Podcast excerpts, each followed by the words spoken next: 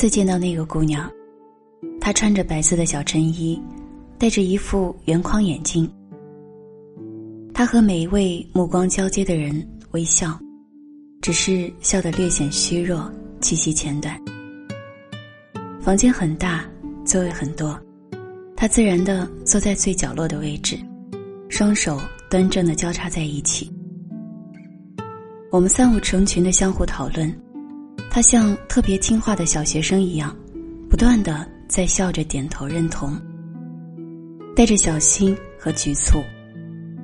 而当我们开始注意到他，聚焦在他身上提问时，他轻声细语的回答，说着说着，好像就突然哭了起来，俨然一个做了错事的小女孩。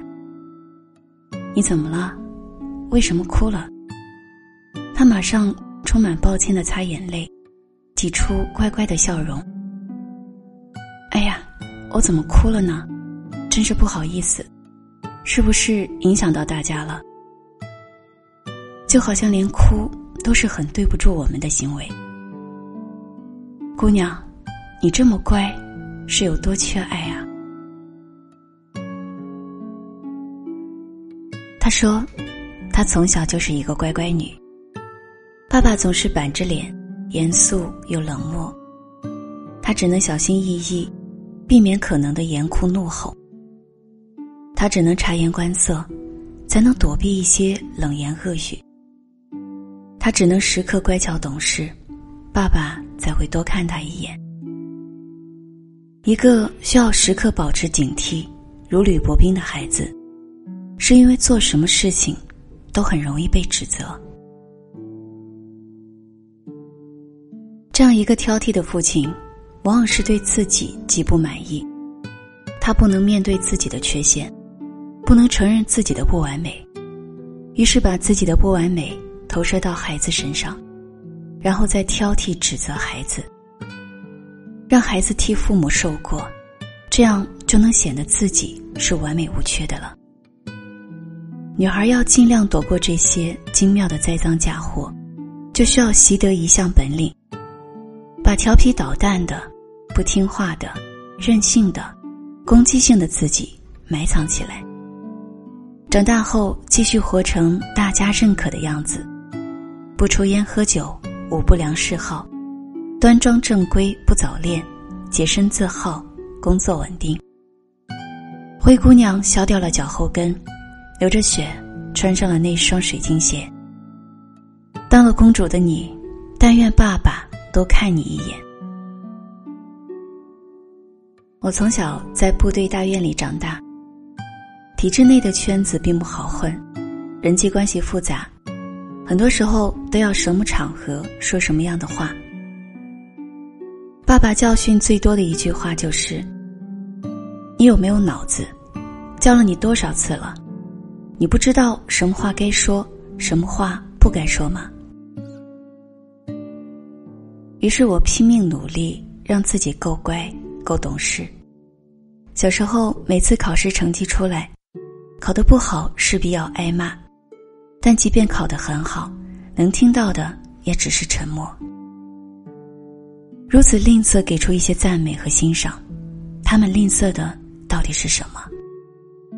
表现出一副严厉的样子，一方面是他给不出来，另一方面是孩子的需要刺激了他内在的需要，内心对柔情的渴望和需要。而人格不够强大的人，对柔情的需要是会让他有羞耻感；而人格不够强大的人，对柔情的需要是会让他有羞耻感，就只好屏蔽掉自己的柔情。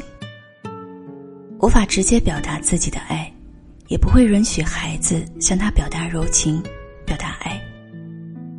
他没有能力去分享这种情感，不能跟孩子做情感上的交流。在中国，很多父亲处于这样一个拒绝性的客体状态。我们通常说的严父，在孩子面前会端着。为什么要端着？因为我害怕。我把我爱他表现出来之后，这个孩子就被惯坏了。这个爱的力量太大了，在他们的认知里面，一旦他们表达爱，孩子就被毁掉了。孩子长大以后，就会习得一个祖传的秘籍：严肃回避。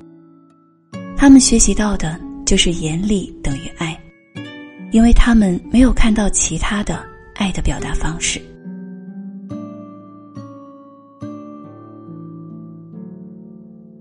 我的一个女学员说：“我特别想对孩子好，但我却总是冷冰冰、硬邦邦的对他。每次过后。”我都好内疚，好自责，怎么能做这样可恶的妈妈？但为什么我又改变不了呢？说完，她哭了，那份强烈的自责感和无助感，穿透手机屏幕，朝我扑面而来。我说：“你好委屈啊，你想要的温暖和柔情一直没有得到。你看见那个在角落里无助哭泣的女孩了吗？”你拿不出温暖和爱，甚至连孩子开心的时候，你都会忍不住想要去打压。因为在你看不见的深处，那里从来没有感受过这样的欢乐和温暖。在那个黑暗的角落，堆得满满的都是委屈、愤怒，以及对爱的深切渴望。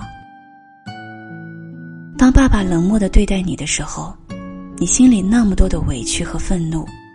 这个情绪怎么处理？必然要有一个防御，没有防御，我们就活不下去了。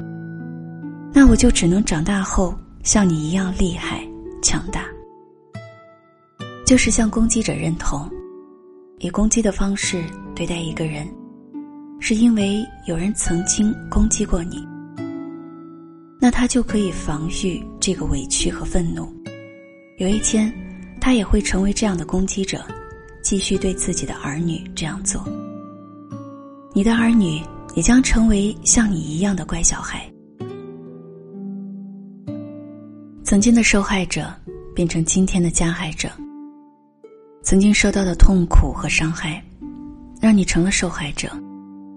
有很多愤怒没有表达出来，当看到孩子开心的时候，不免有嫉妒、不公平感。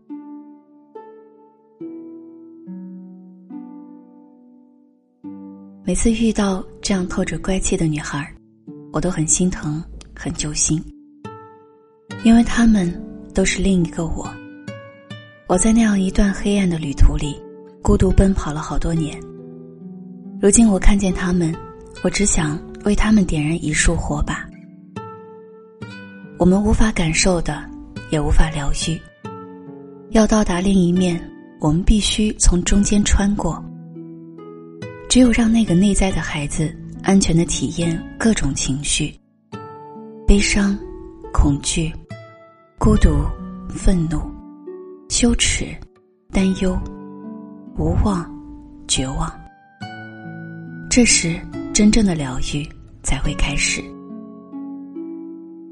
爱是最好的良药，不要把大量的精力放在过去，你要超越个人自身的苦难。空乏感，去接纳它，不要惩罚自己，给自己定罪。生命的延续不是忠诚的追随父母，而是允许自己过得更好。晚安。